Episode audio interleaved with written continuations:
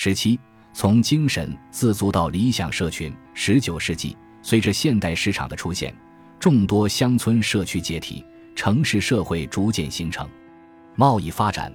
工薪制度和区域乃至全国范围内劳动分工的增加，使消费文化得到了发展。这意味着物品的获取以及各种其他商业行为都超出了人们直接所在的社会环境和生产范围。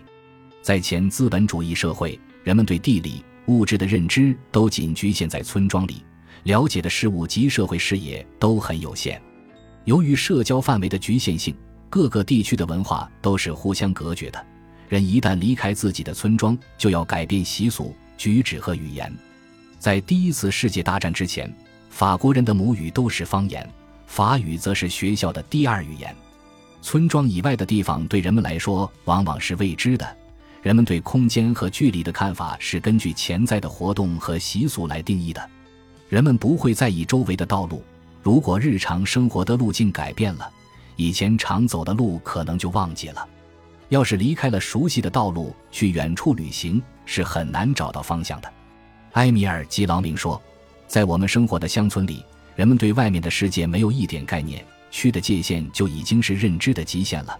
人们会幻想外面的世界到处是危险，还有居住着野蛮人的神秘国家。十五公里以外的地方，对人们来说已经远得像外国一样了。用尤金·韦伯的话说。空间的限制转化为人们精神自足的状态，他们无法想象自己生活范围以外的物质和体验。比如，1830年，当法国军官到奥莱龙岛时，当地人很好奇，在内陆生活的人们离海那么远，要如何找到能吃的食物。直到20世纪初，很多法国人甚至还从未听说过1870年的普法战争。在第一次世界大战爆发时。许多农村社区仍然生活在精神自足的状态下。玛丽·凯瑟琳·桑特尔在她的自传中写道：“一九一四年八月三日，当她和她的丈夫奥古斯都一起收获庄稼时，突然一阵狂暴异常的钟声响起。平原上有人喊：‘这是警钟，着火了！’然后我们看到田野旁的道路上有不少人尖叫着奔跑，但是我们听不见他们在喊什么。”正在劳作的人们在一阵震惊之后，也赶快跟着跑了起来。很快，恐慌情绪扩散开了，伴随着哭声，人们纷纷开始逃跑。我和丈夫面面相觑。当我们从邻居那听到这就是战争的消息时，我们惊呆了。我记得奥古斯都转向我，对我说：“什么战争？在这些没有报纸、没有收音机的封闭环境中，世界既遥远又抽象。”人们日常接收到的新闻不会超出村庄的范围。一般来说，长者、父母和邻居会把自己对世界的认知讲述给孩子。人们学习到的也只是小社群内部的知识，因此，在人们的意识里，远方是未知的。人们会在守夜期间相互讲述旧时的故事，并凭借一些日常的生活经验来营造想象。在他们口中，历史是一连串的传奇，有领主、大革命。拿破仑时代也有巨人、地精和精灵，黑夜则是用来守护村庄免受女巫和狼人的破坏的。然而，虽然村庄的社交生活大部分是封闭的，但也会有外面来的卖艺者和商贩不时出现。他们推着小车，背着背篓，讲述村庄以外的新闻和故事，还会为村民们提供表演和商品。在卖艺者的演出中，画片小贩有着特殊的地位。他们手中的画片就是未来商品的第一个媒介载体——印刷品。最初，人们用木刻或版画来再现图像，这种技术出现在十四世纪末。方法就是在木板上描上画，然后刻出画面，留下所需的轮廓，涂上墨水印在纸上，图案就呈现出来了。从十四世纪到十九世纪，木刻技术使人们可以在世界范围内兜售图像。而这些图像的内容往往是人们日常生活里没见过的，它们的功能有局限性。在法国，画片小贩经常被称为圣图系者，因为他们分发的印刷品上通常是表现虔诚的图像，甚至是一些具有歌颂或诋毁功能的宣传品，也可能会以某些传说和体现传统风俗的场景为主题。那时还很少有图像是用来介绍商品的。不过，这种木刻作品还是过于珍惜，它们的制作比较复杂，耗时很久，成功刻出的板子也有限，而且印不了多少就裂开了。然而，随着印刷技术不断创新，石印、柯尼格蒸汽印刷和轮转印刷都陆续问世，印刷在19世纪变得工业化了。在18世纪末，木刻版画的数量最多达到几千份，而到了1914年。石版画可以快速、廉价地复制数百万张，图像不再是稀有和不寻常的人工艺术品，而成了平凡的一页印刷品，可以承载人们各种想法，也可以传递各种产品信息。图像的本质逐渐发生了变化，它的本身不再重要，它成了一个载体，成为一个可以展现遥远商品的媒介。从19世纪中叶开始，商家更多的靠图片来宣传产品。百货公司会免费分发数十万张小册子和画片，生产商也会印刷一些介绍其品牌的小卡片，以促进消费者对品牌建立信任。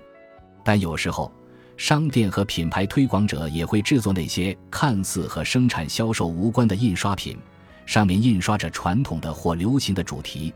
例如，巧克力品牌沙尔在画片上印了历史上人们享用早餐的图片，表达了历史文化的延续。而广告则印在背面。